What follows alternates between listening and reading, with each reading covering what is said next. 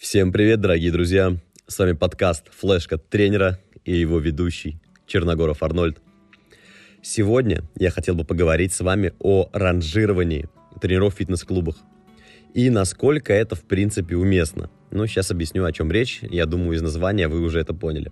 Когда мы заходим в какую-нибудь премиальную сетку фитнес-клубов, ну, я не буду говорить конкретные, и хотим взять персональные тренировки – мы сразу с вами видим такой, там есть фитнес-тренер, есть мастер-тренер, элит-тренер, магистр-тренер, магистр-джедай-тренер, ну и так далее. А вот вы когда-нибудь задумывались, а чем они отличаются? Попробуйте спросить на ресепшене, а в чем разница между тренером за 2000 рублей за тренировку и 8000 рублей за тренировку? Ответ будет примерно, ну, это получше, а это, это, самое, это похуже. А если спросите, чем конкретно этот хуже, этот лучше – ну, то ничего внятного, скорее всего, не услышите. Ну, вряд ли кто-то вам ответит, что а элитный знает механизм ресинтеза АТФ, а второй не знает, как сюда попал, как выбраться из этого зала. Настоящий ответ такой. Элитный – это тот тренер, кто либо дольше работает, либо провел больше персональных тренировок за какой-то определенный промежуток времени. Ну, вот условный пример. Он, допустим, смог провести 3 месяца подряд 180 тренировок – и тогда его, в общем-то, руководство клуба поднимает на уровень выше. Ну, знаете, например, как в продажах. Смог ты продать на 100 тысяч долларов товара за, там, за 3, 3 месяца подряд, все, ты уже становишься из стажера уже в какого-нибудь там продажника или там и так далее. Здесь та же самая история. И вот такой вопрос. Как считаете, проведение большего количества тренировок или опыт работы сильно влияет на квалификацию тренера? Подумайте. Конечно, если тренер по-настоящему серьезно относится к своей деятельности и по каждому клиенту максимально вникает в его проблемы, узнает новую информацию, консультируется специалистами по вопросам клиента, то тогда, конечно же, да, опыт будет решать, потому что каждый клиент — это своя история, это какие-то свои проблемы, это свои болячки, это свои желания, свои цели и так далее. Ну, тогда это, конечно, очень здорово и очень круто. А если нет? А если тренер думает, что он уже все знает, ну, кстати говоря, это невозможно, если что, и просто рубит бабки. Ну, допустим, к нему приходит клиент, он говорит, да, я все знаю, я там читал, я сам занимался 7 лет там бодибилдингом, я вообще все, во всем разбираюсь, спина болит, ну, сейчас мы там поприседаем, потянем, тягу сделаем, там, и все у тебя пройдет. Болит колено, ну, там, жим поделаем ногами, там, болит это, там поделаем. Но вес хочешь скинуть, сразу углеводики, так сказать, урезаем полностью до нуля, и вес пойдет вниз. Остаем, оставляем только белочек и огуречки. Ну, вот, то есть, ну, есть же такие специалисты, да. А, еще вопрос. А количество персональных тренировок показывает, насколько хорош тренер? На мой взгляд, количество персональных тренировок показывает только мастерство продаж и самопрезентации тренера как специалиста. Это очень круто, когда у тренера много персоналок, но в основном, конечно же, это сильно зависит от того, как он себя презентует какие есть клиенты, как он с ними общается, разговаривает, избирает ли он. Плюс есть же, ну, я лично знаю там тренеров, которым нравится тренировать, и они, например, работают там 3 часа в день. Ну, допустим, они какое-то основное время проводят либо на другой работе, либо, например, у них нет там другой работы, и они просто в кайф, да, работают тренерами. По сути, у них будет там, ну, считайте, там 3 тренировки в день а это там получается 60 тренировок в месяц. То есть и он может остаться на уровне фитнес-тренера, хотя по сути знаний у него может быть достаточно. И вот такой вопрос получается. Вернее, не вопрос, а такая ситуация у нас выходит, что у нас есть фитнес-тренер, а есть элит-тренер. И разница между ними двумя только в количестве проведенных персональных тренировок. И все. Обычно нет никакого тестирования, каких-то знаний, что вот этот человек прошел 50 курсов, а это два, у этого есть какие-то там заслуги, а у этого их там мало или нет. Например, один там заслуженный мастер спорта по пауэрлифтингу, а второй там, у него, там имеет первый юношеский разряд по там, легкой атлетике. И, соответственно, поэтому один элитный, а другой нет. Или этот там получил магистрское образование, а этот нет. И таких критериев нет. То есть, по сути, может быть хороший тренер, фитнес-тренер там, с высшим образованием, с какими-то заслугами в спорте, с опытом работы, например, в другом клубе, но при этом всем у него тренировка стоит 2000, а у какого-то другого парня, у которого и опыт может быть меньше, и квалификация ниже, стоить 8 тысяч рублей, потому что он просто продал больше тренировок клиентам, активнее подошел и так далее.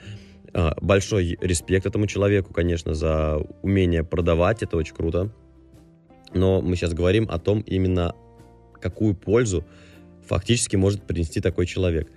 По сути, они могут не отличаться ничем. Тем более, что если мы говорим про какой-то хороший фитнес-клуб, где, я надеюсь, а, идет хороший отбор тренеров, допустим, там проводится реально тестирование, какое-то определенное собеседование, возможно, пробную тренировку они проводят для, там, условно, руководителя или тогда там, кого, там, клиента, может быть, да, и руководящий состав клуба смотрит о том, как на то, как этот тренер проводит тренировки, и уже после этого берет его на работу, то тогда разница между тренировкой у тренера за 2000 и за 8000 рублей, она, ну, конечно, определенная, может быть, и будет, но она будет настолько незначительная. То есть я редко вижу, например, чтобы тренер там между подходами начинал там работать над дыханием или там над зрительным анализатором, над зрительным анализатором, как я модно говорю это там, или еще над каким-то там определенным аспектом работы человека, там, мелкой моторикой, например.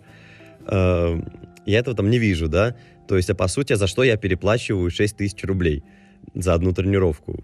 Просто потому, что тренер более хайповый, да, что там, может быть, он там тренирует кого-то более там элитного, и поэтому с ним стоит заниматься, вот.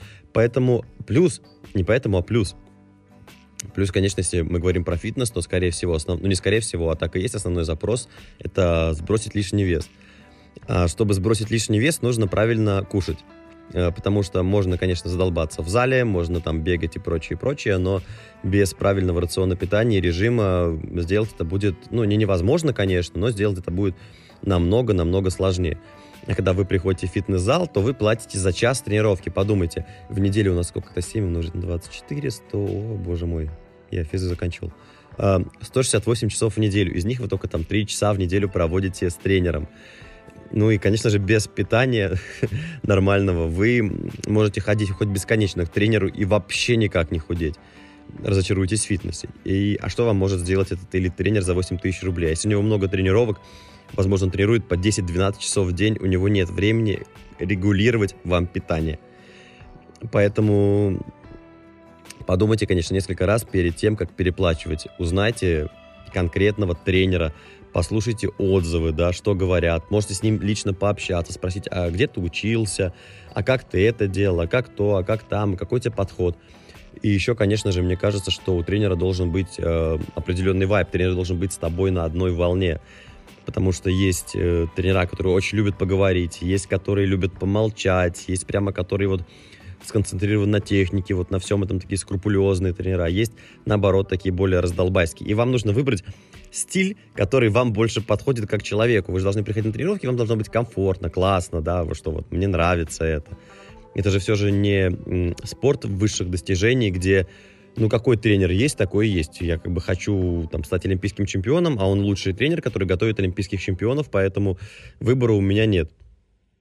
А в фитнесе выбор у вас есть. И так как цели, они примерно у всех одинаковые, ну, конечно же, в идеале в фитнесе потом сохранить здоровье, улучшить там возможности всех ваших систем организма, ну, каких возможно, вернее. Ну и, конечно же, похудеть то вы можете выбрать э, тренера, скажем, попроще, несколько дешевле. Не обязательно бежать к самому дорогому. И не обязательно, скажем, чмырить того, кто стоит подешевле. Ну, я, честно говоря, ни разу не видел, чтобы кто-то кого-то чмырил. И обычно в хороших э, фитнес-залах всегда проводится определенный конкурс на место. И все же идет какой-то определенный отбор, хотя в последнее время я смотрю, ребят стали брать на работу несколько, скажем, проще. Возможно, сейчас происходит у нас дефицит определенный кадров а, в нашей сфере. Вот, надеюсь, я дал вам какую-то пищу для размышлений, и, честно говоря, я к этому выпуску почти не писал текст и не готовился, потому что решил, что, наверное, в этом выпуске, в этом формате лучше просто поговорить, а, какие-то свои мысли донести, которые у меня есть, они немножко у меня сумбурные, очень сложно это все было лично для меня переносить бы на какой-то текстовый формат, если к остальным выпускам я плюс-минус там что-то пишу, то к этому немножко так это у нас было простенько. Вот, и, кстати, если вы не хотите заниматься с тренером в зале по каким-то своим причинам, то можете написать мне, я помогу вам составить программу тренировок. А, там, при, приходите там на онлайн-ведение, все расскажем, покажем. Вот, можно подписаться на меня в Телеграме, на ВКонтакте, в каких-нибудь других социальных сетях, о которых, э, как о Волан-де-Морте, в общем-то, упоминать Э, не стоит. Вот. Ну и на сегодня все. Надеюсь, выпуски у нас теперь будут с вами несколько чаще. Все. Пока-пока.